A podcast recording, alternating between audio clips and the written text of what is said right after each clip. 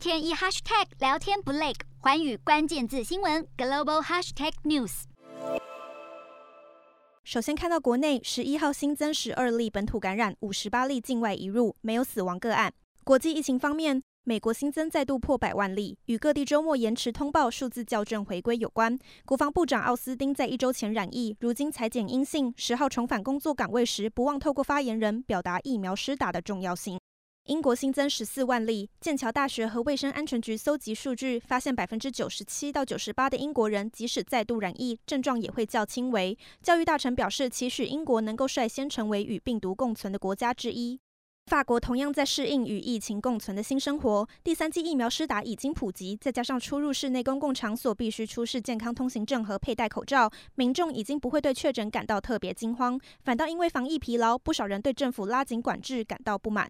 德国新增三万多例，这一个月来的单日新增并未显著下降，但数字相较其他欧洲大国已经算是较轻微，政府也开始缩短确诊者的隔离时间。日本新增六千多例，疫情升温迅速。岸田内阁为了抑制扩散，希望重启自卫队营运的大规模接种中心，加速第三季疫苗施打。南韩新增三千多例，连续五天低于四千例，重症的人数也持续下降，显见疫情逐渐好转。南韩日常恢复支援委员会将于十二号开会评估疫情走向，可能讨论放宽防疫限制。印度单日新增十六万例，大部分染疫都来自新德里、孟买和加尔各答等大城。当局从十号开始向第一线工作人员与老年人施打追加剂。越南单日新增一万四千多例，台湾宝成集团在越南厂的员工因为不满年终太少而罢工。当地台商会的会长回应，疫情让企业的开支上扬，希望各方能够互相体恤，共体时间。印尼单日新增四百五十四例，当局在十号紧急批准采用包含辉瑞、AZ 与科兴等五种疫苗作为加强针，优先施打年长者和免疫力弱势族群。